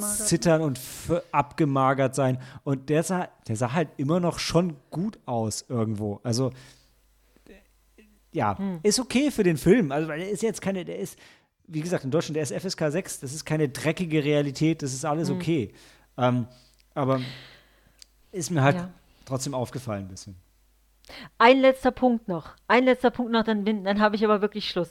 Ähm, Nein, nein, es ist erst Was? vorbei. es Gehen, vorbei gehen, gehen, wir, gehen wir mal äh, von, der, von der Figur Max und von der Realitätsnähe etwas äh, weg und wenden uns seinen Aussagen zu, die ich äh, viel interessanter finde für die Entwicklung auch von äh, Liesels Charakter und für, die, äh, für ihre Entwicklung auch als, als spätere Schriftstellerin. Denn was er ihr sagt, finde ich großartig an, ähm, in der einen Szene, als er ihr beschreibt, ähm, dass alles, was lebt, äh, das geheime Wort für Leben in sich trägt und nur dadurch erst äh, sozusagen lebendig ist. Sonst wären wir nur ein Klumpen Lehm, sonst wäre, wäre nichts existent. Und deswegen sagt er praktisch, das Wort, das geschriebene, das gelesene, das gesprochene Wort ist das Leben selbst. Und das finde ich so großartig. Äh, das transportiert so gut die Grundstimmung dieses Films und das Ziel dieses Films ähm, fand, ich, fand ich beeindruckend.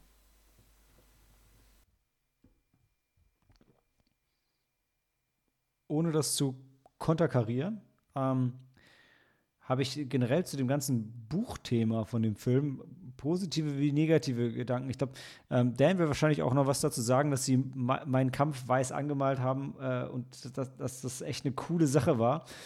Fand ich, dass die Bücher, die sie stiehlt und was sie daraus zieht und so, das kam inhaltlich rüber, dass es beiden halt Lebenskraft gegeben hat und so und das war schön, aber ich, fand, den- Teil hätte man eigentlich, den hätte man für mich noch ein bisschen mehr ausbauen können und müssen im Film. Also weil dieser Punkt, der ja von, ähm, ich glaube, von, von, von Rudi auch thematisiert wurde, Mike hat es vorhin, glaube ich, schon angesprochen, dieses, ey, du stiehlst Bücher, du solltest mal eher Essen stehlen. Ähm, aber dass das halt auch unglaublich wichtig ist und dass es gerade für die so unglaublich wichtig war, das musste man sich im Film schon noch so ein bisschen selber herleiten. Ich, also äh, der, der Film, der den Titel hat, Die Bücherdiebin, da hätte eigentlich noch ein bisschen, also den Bezug hätten sie für mich noch ein bisschen fester machen können.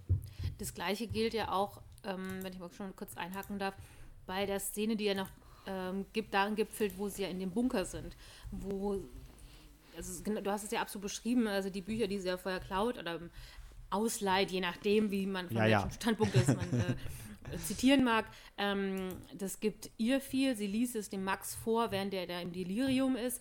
Ähm, aber definitiv, man kriegt als Zuschauer des Films nicht, also, ähm, nicht so ganz mit, was für- für einen Eindruck oder für, eine, für, eine, für ein Gewicht diese Bücher an sich so haben.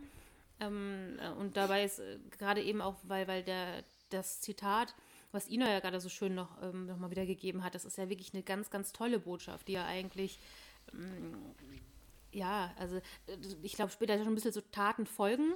Und äh, wie gesagt, dann gibt es halt diese Szene, wo halt eben die Angriffe ähm, immer, ähm, von, den, von den Alliierten immer ähm, häufiger werden und dann sich eben die Leute im Bunker dann verschanzen. Und ähm, anfangs ist er dann eben ihr Vater, der Klaus da, der mit seiner äh, Ziehharmonika äh, Musik und dadurch ein bisschen Stimmung und Ablenkung sorgt.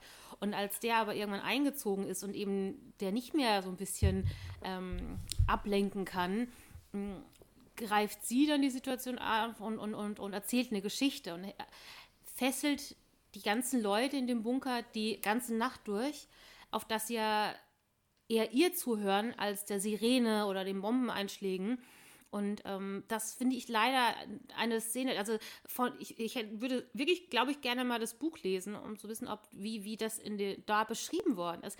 Weil ich finde, im Film hätte man noch mehr ma daraus machen können. Das hat mich gar nicht so mitgenommen, muss ich, ich würde sagen, ohne jetzt, ohne jetzt äh, dir und mir zu widersprechen, Cory, also ähm, tatsächlich beweist die Szene eigentlich genau das, was ich gerade bemängelt habe. Ne? Die Szene sagt ja oder zeigt dir im Prinzip, wie stark und wichtig Geschichten ja. sind, weil die Geschichte ja in dem Moment allen Kraft gibt. Ich fand's witzig, du hast gerade den Vater Klaus genannt. Der heißt Hans. Mein Vater Ach, heißt Klaus. Ich habe ein bisschen Gänsehaut gekriegt, weil ähm, oh. die schlimmste Erinnerung von meinem Vater immer die Luftangriffe sind. Aber ähm, oh, trotzdem schönes, schönes Ding. Ähm, nee, aber tatsächlich genau die, das ist eigentlich eine Schlüsselszene. Ich finde es nur interessant bei einem Film, der an sich so ein bisschen on the nose ist, dass gerade dieses Geschichtenthema für mich ein bisschen vergraben war und man sich mhm. das eigentlich erarbeiten muss, jetzt auch aus der Diskussion heraus für mich. Ähm, freue mich jetzt, dass wir dem Film 3,5 Sterne gegeben haben. Einen halben Stern hat er sich für mich gerade verdient. Hatte ich nicht eben irgendwas gesagt, wo Dan was sagen sollte? Ah, ich hab's wieder vergessen. Zu meinem Kampf hast du es gesagt. Ach ja, genau. Das hattest ja, du ich fand, ich fand es ne? schön, weil es, es, beschreibt ja auch ihren Kampf und den Kampf äh, von der ganzen Familie und ihrem äh, Gast halt ums Überleben. Und ich finde es halt schön, dass in meinen Kampf die Seiten blank gemacht werden, sie dann ihren Kampf da reinschreibt. Das war ein schönes Bild. Mhm. Beziehungsweise auch dieses Buch, was ja so viel Hass und Negativität darstellt, ähm, dass es eben resettet wurde, um es mit modernen Worten zu sagen, und eben ähm, Platz gegeben wurde, um, um schöne Sachen aufzuschreiben. Beziehungsweise ja, vielleicht passt das besser zu sagen, ihr Kampf, weil natürlich ist nicht alles, was sie erlebt hat, ähm, nur rosig gewesen, aber äh, die, eigentlich alles, was man da reinschreiben kann, ist wahrscheinlich was vorher, was vorher drin ja. stand. Aber das halt eben, ja, ich meine, das ist ihr, ihre Geschichte, ähm, die noch bitterer wird, bitter war, ähm, aber eben auch ähm, schöne Momente folgen sollten. Habe ich schon mal erwähnt, dass meine Großeltern eine Kopie von meinem Kampf hatten, die von Adolf Hitler signiert war?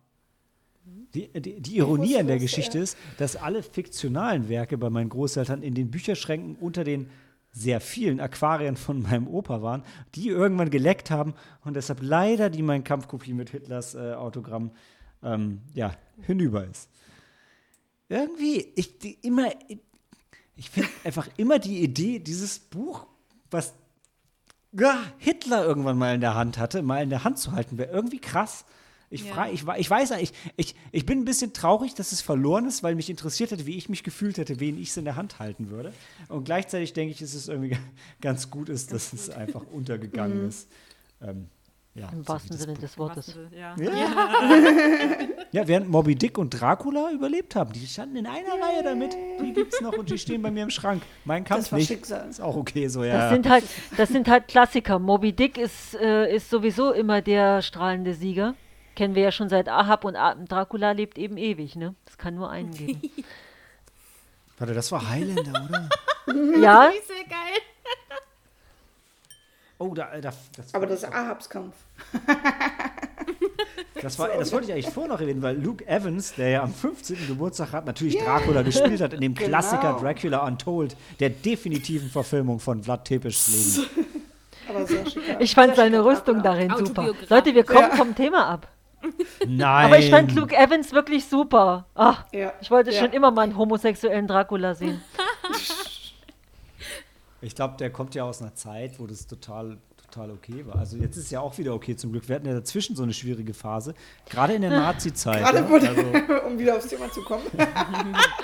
da war das schwierig. Das fand ich übrigens total gut, als ähm, hier ihr, ähm, ihr Love Interest, der nicht schauspielern kann, der Rudi, äh, der, der, war ja der, der war ja der Sportler und ähm, trotzdem war der aber einfach netter. Also oft sind ja die hm. Sportler die Bullies, das fand ich schon mal cool. Der war Sportler und war trotzdem nett, das schließt sich ja auch nicht aus.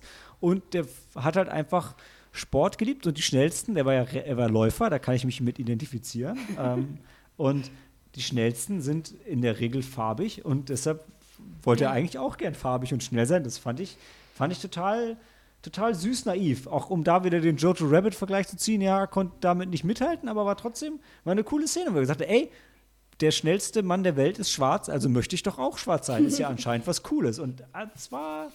Ich Ja, finde war eigentlich diese, diese, diese kindliche Unschuld, dass er eigentlich so, einen- so, so einen schwarzen Läufer als, ich sag mal, Vorbild nimmt, weil er einfach diese, dieses Talent ähm, gewürdigt hat oder äh, gesehen hat und nicht eben die Hautfarbe. Und das ist eigentlich ein, ein das war echt eine äh, coole Szene. Also ein Ja, schöner total. Gedanke, ja, ja. Das ist halt eine schöne Aussage, so dass Kinder halt einfach offen für alles Absolut. sind und ähm, aber sie werden halt dazu erzogen, halt äh, mit Ja, den ja. Vorurteilen und Zum so. Hass und ja. Ja. Ich sage nur Franz Deutscher. Ah, was, für ein, was für ein Charakter. Haben die den einfach nur reingeschrieben, damit sie irgendeinen hatten, auf den, sie, auf den man einfach die ganze Zeit wütend sein kann? Das war halt wie die, wie die Bonies bei ähm, Warm Bodies, ja. Ja, das stimmt halt auch immer wieder. Antagonisten geben. Der konnte sich einfach nicht mehr verändern. Der hatte kein Herz mehr. War schon zu Das war, weit. der, ja. das war der Bulli, oder? Ja. Ja. Das sagt doch schon der Name. Franz Deutscher. Achso, ich wollte ja unbedingt noch über das Ende reden. Ähm, weil ich es total, eingebracht, ja. total schön fand, dass der Film das bis zum Schluss erzählt, auch wenn es ist immer ein bisschen schwierig. Also, okay, weil der, der Film hat zwei Enden. Ich war gerade beim zweiten. Ähm, vielleicht fangen wir mit dem ersten Machen erst an. erste. Ähm, da hat Dan auch noch was zu, zu sagen. Ähm, das erste Ende, dass dann es dann einfach einen Bombenangriff gibt und fast alle sterben, fand ich. Das war halt bittersweet, aber wenn der Tod der, äh, der Narrator ist, dann kommt er halt auch irgendwann. Und ich, ich liebe ja also diese, diese, diese schöne Trauer. Das ist was, was mich einfach äh, immer kriegt. Im Film, komischerweise, habe ich trotzdem nicht geweint. Äh, dafür war es für mich dann doch zu Dafür war mir der Film für mich einfach nicht tief genug, glaube ich. Ähm, aber es war trotzdem, trotzdem halt krass, also weil dieser, dieser, dieser Moment, wo du denkst, ach, eigentlich, wie der Österreicher sagen würde, geht sich gerade alles aus und dann sterben sie. Und dann ist es irgendwie, ja, schön, dass sie in Frieden gestorben sind, aber trotzdem sind sie gestorben. Und, aber ich fand es toll, dass das so konsequent zeigt, dass im Krieg halt Leute einfach sterben. Das, wie, wie Grundlos, ja. vorhin ja auch schon beschrieben, das ist ja eigentlich sogar sanft dargestellt mit dieser Narrative des, Tod des, des, des Todes. Ähm, das, was ich ganz. Äh, zum Beispiel mir ist dieser Narrator gar nicht so aufgefallen, dass es der Tod war, sondern erst wirklich, als der Film zu Ende war, und wir angefangen haben, über den Film zu sprechen. Ich, aber dann hatte Daniel das relativ schnell erkannt. Oder nach dem Film direkt. Und ich habe es erst wirklich dann äh, auf, auf aufklärende anderen bemerkt. Und habe mich noch so gewundert, weil du siehst in dieser Nacht, dass jemand im schwarzen Mantel durch die Straßen läuft. Und da dachte ich noch, der Max ist zurückgekehrt. Und habe mich dann gewundert, warum er dann zum Beispiel die Mutter vom, vom Rudi dann auf, ins, äh, auf, auf die Wange küsst oder sowas. Aber wenn man das eben dann nochmal doch verstanden hat, dass er tot ist, ist es eigentlich eine Ich ganz dachte, gleich dreht er sich um und es ist Kevin Spacey. Verdammt.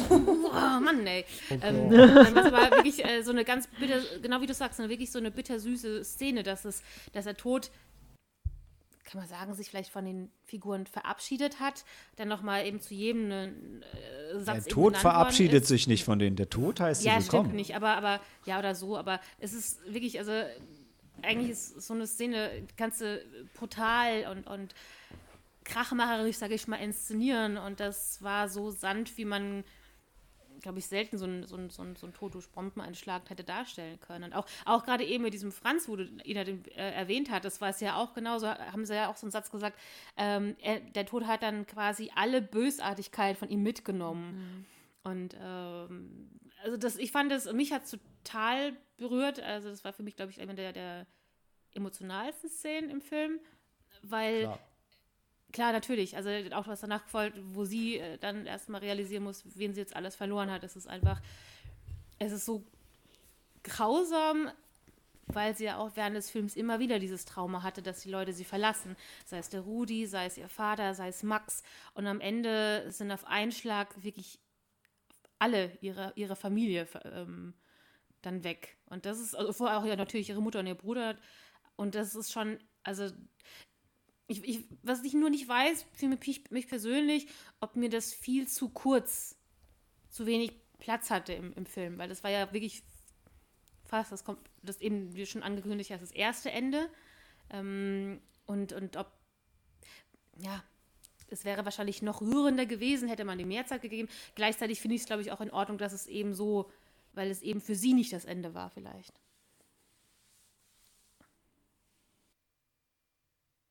Ja, ich glaube, es gab auch einfach nicht viel mehr dazu zu sagen, glaube ich. Ne? Also, ich meine, ja, es war dann krass, weil sie halt, sie hat ja ihre erste Familie verloren und dann hat sie auch ihre zweite Familie verloren und es ging halt trotzdem für sie weiter.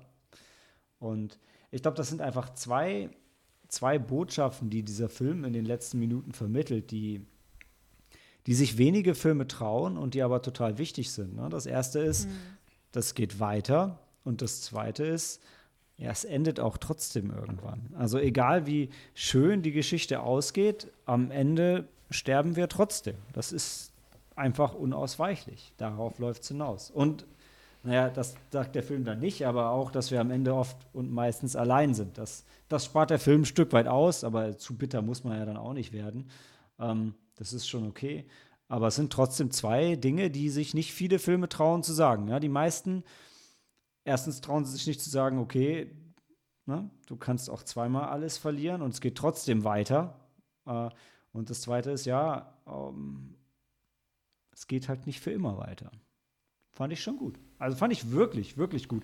Und ist auch, glaube ich, nicht für jeden einfach. Und ich, ich meine, ich meine, über die FSK zu diskutieren ist sowieso Quatsch. Aber ich, ich weiß halt nicht, ob ich mit den Siebenjährigen dieser Welt den Film gucken möchte und am Ende mit denen da sitze und denen dann zu erklären, wie das so ist, wenn man dann. Also, ja, schw schwierig. Können die sehen, ja, verstehen, vielleicht, erklären, hm, boah, schwierig. Ist dann so ein bisschen wie, äh, wie bei Teen Titans, Go to the Movies, wo ich auch keinen Bock habe, mit den Kleinen am Ende da zu sitzen. ähm, äh, auch wenn das ein anderes Thema ist. Aber ähm, finde ich, find ich toll. Also, dass der Film 131 Minuten gebraucht hat, um da hinzukommen, finde ich ein bisschen schade fast, aber mutig und echt gut. Jetzt habe ich mich selber dreimal zusammengefasst. Da seht ihr mal, wie, wie wenig man sagen kann und trotzdem redet man immer weiter. Aber die zwei Enden waren einfach wirklich, wirklich toll. Einfach nochmal rund.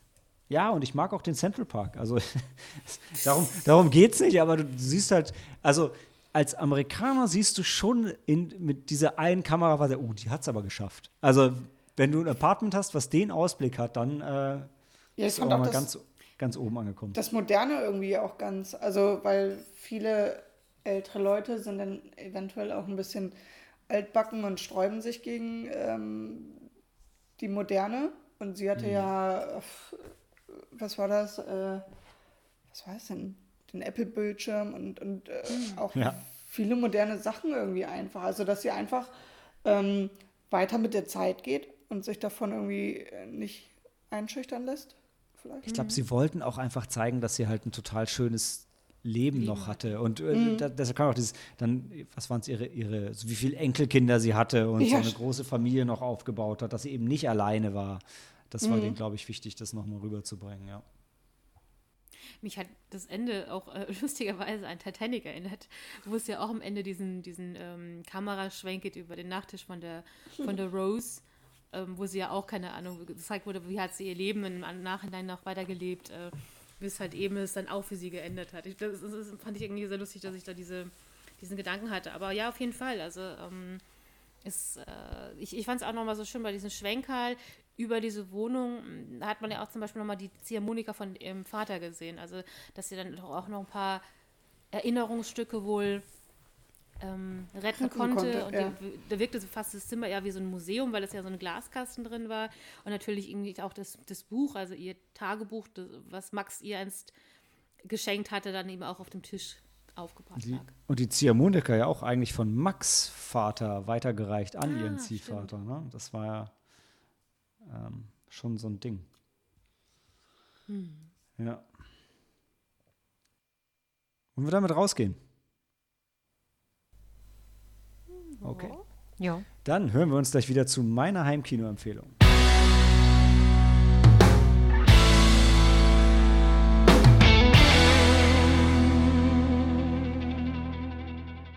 Willkommen zurück zur Heimkino-Empfehlung der Woche und die kommt heute von mir und ich habe gehört, dass ich ein Intro bekomme. Ja. Los denn, geht's. Ähm, wir freuen uns ja immer, dass du uns immer so toll und so schön vorstellst und dass es ähm, und ja, wir sind mal ganz begeistert, was für tolle Worte du findest. Ähm, so tolle Worte werden wir jetzt leider nicht finden können, weil ich auch nicht so gut im freien Vortrag bin.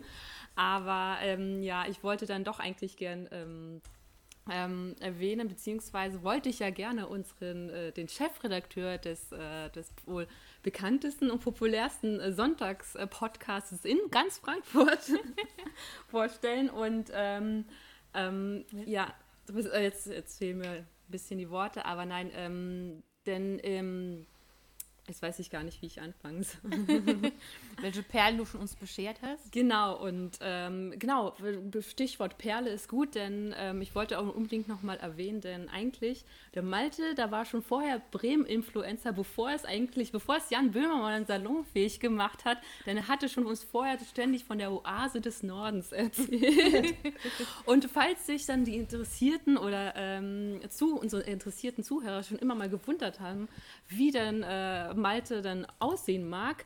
Vielleicht, äh, ich, ich persönlich könnte schon sagen, dass er eine leichte Ähnlichkeit zu Jan Böhmermann hat. Oder so von der Statur her, vom Profil und auch von der Stimme, glaube ich, ja. Naja, auf jeden Fall ähm, äh, sind wir jetzt auch die Filme durchgegangen, die du uns im letzten Jahr empfohlen hast und nahegelegt hast. Und äh, die haben alle sehr einprägsame und plakative Titel, muss ich wohl sagen. Sie bestehen meistens aus ein oder zwei, maximal zwei Worten. Zum Beispiel The Brain, Barbarella, äh, Deers King, einer wohl der äh, kontroversesten Filme. Mit Wobei Barbar Stil. Ja. Richtig und, kranker Stil. Ja, ja und, und, und Hell Night waren aber alle ähm, mitsamt unterhaltsam. Und ähm, was sich dann auch dann durch ähm, deine Filmauswahl zieht, aber das hatte, glaube ich, Daniel auch schon mal erwähnt gehabt, dass du halt äh, Fable für Horror hast, für Geistergeschichten. Und da möchte ich auch noch mich noch mal kurz erwähnen, dass ähm, Malte ja eigentlich auch unser Chefredakteur ist und da ähm, unter anderem in seiner Funktion als Chefredakteur auch dann teilweise als Ghostwriter schon einige unserer äh, Reviews verfasst hatte. Also äh, er hat äh, ist dann für uns eingesprungen, also für Cori und mich, sagen wir es mal so, wenn wir mal, ähm, wenn uns dann die Muße gefehlt hat. Ja, und ähm, deshalb ähm, sind wir gespannt, was du uns vor, heute vorschlägst. Aber wir vermuten, es ist ein Film aus den 80ern mit maximal zwei Worten im Titel. Wie gesagt, schon sehr plakativ, einprägsam und äh, sagen, na gut, das erste wird wahrscheinlich The sein. The, ähm, the Whatever. The Whatever. ja. Ah, Liebevoll trashig in manchen Fällen. Jetzt ist mir aber ganz warm ums Herz geworden. Vielen, vielen Dank für, für dieses Intro.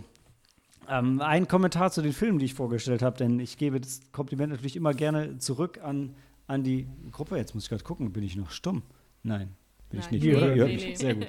ähm, denn ich tue mich immer unglaublich schwer, Filme auszusuchen, weil immer wenn ich denke, okay, den Film, den, den, ich möchte, dass ihr den Film gesehen habt, ich möchte unbedingt, dass ihr den Film gesehen habt, diesen Klassiker, den sollt ihr unbedingt sehen, dann denke ich, nee, den möchte ich mit euch zusammen sehen. Also wenn es ein Film ist, den ich schon aus der Vergangenheit selber kenne, dann denke ich, nee, den, den gebe ich euch jetzt nicht alleine mit und schicke den in den Äther und dann guckt ihr den ohne mich. Nein, da will ich dabei sein. Deshalb, die Filme, die ich vorstelle, sind immer Filme, die ich selber noch nicht gesehen habe. Deshalb variiert die Qualität. Ich bemühe mich aber auch immer trotzdem, ähm, nicht unbedingt das Neueste äh, rauszukramen, sondern schon irgendwas, ja, das, das haben wir vielleicht alle irgendwie verpasst. Und also heute, heute habe ich mich ganz besonders schwer getan. Und ihr, und ihr, glaubt ja gar nicht, und ich werde meinen zweiten Film, den ich jetzt nicht vorstelle, werde ich nicht benennen, aber ihr glaubt ja gar nicht, wie unglaublich weit das Spektrum ist, zwischen dem ich heute gewählt habe. Ähm, und ah, gerade nach diesem liebevollen Intro tut es mir total leid, denn ich habe ja dann gedacht, äh, wisst ihr, ich habe gedacht, heute, heute mal nicht die Trash-Perle. Ja? Heute, heute, heute mal nicht The. Ähm, heute mal nicht aus den 80ern. Heute, heute ist mein Film nicht, nicht 10 Jahre alt, nicht 20 Jahre alt, nicht 30, 40, 50, 60, 70, 80, 90 Jahre alt. Nein, wir gehen mal ein bisschen weiter zurück uh. und ähm, bleiben so ein bisschen in der Zeit von der Bücherdiebin und so ein bisschen im Genre von dem goldenen Handschuh. Ähm, und wir bleiben vor allem in Deutschland. Äh, und ähm, es hat jetzt nichts damit zu tun, aber mindestens zwei von euch hören ja Kino Plus. Ähm, und werden schon gehört haben, dass es, dass es einen, einen deutschen Klassiker im Moment auf Amazon Prime zu streamen ja. gibt. Ähm, und ich dachte, ich wähle einen Film aus, den wir eigentlich alle gesehen haben sollten, aber ich glaube nicht gesehen haben. Und wo es okay ist, dass ich nicht mit euch gucke, weil es ist jetzt nicht mein Herzensfilm, aber es ist trotzdem ein Film, wo ich glaube, den haben wir dann gesehen und werden uns daran erinnern und werden immer wissen, dass wir ihn gesehen haben. Ähm, jetzt habe ich aber schon ziemlich lange drum rumgeredet. Äh, denn die Rede ist natürlich von dem Fritz Lang-Klassiker von 1931 M. Eine Stadt sucht einen Mörder, der im Moment auf Amazon cool. Prime zu streamen ist, ähm, wo ich einfach sehr gespannt bin, wie der Film ist und ähm, wie er euch gefällt und wie er auf euch wirkt und ähm, was wir dazu zu sagen haben. Und das, ähm, ja, das, was ich heute mitgebracht habe. Jetzt wünsche ich mir fast, ich hätte die anderen Filme vorgeschlagen, aber ich bleibe dabei. Wir, wir, scha wir schauen trotzdem halt was. ein, ein, ein Wort äh, Film. Also wenn du. Ja, das ist wohl der kürzeste Titel. ein Buchstaben. Du hast dich unterboten. Respekt. Oh, das ist Ja, ein es, also, Alte es, Super. es, es gibt so ein bisschen den, den Punkt, ja, ähm, ob der Film ursprünglich schon M heißen sollte oder ob die Idee später kam. Da äh, können wir nächste Woche drüber, drüber diskutieren. Äh, aber ja, genau. Also es ist M, Doppelpunkt, eine Stadt sucht einen Mörder. Und ähm, ich freue mich selber sehr drauf, den gesehen zu haben. Es ist der erste Film mit Ton, den Fritz Lang gemacht hat.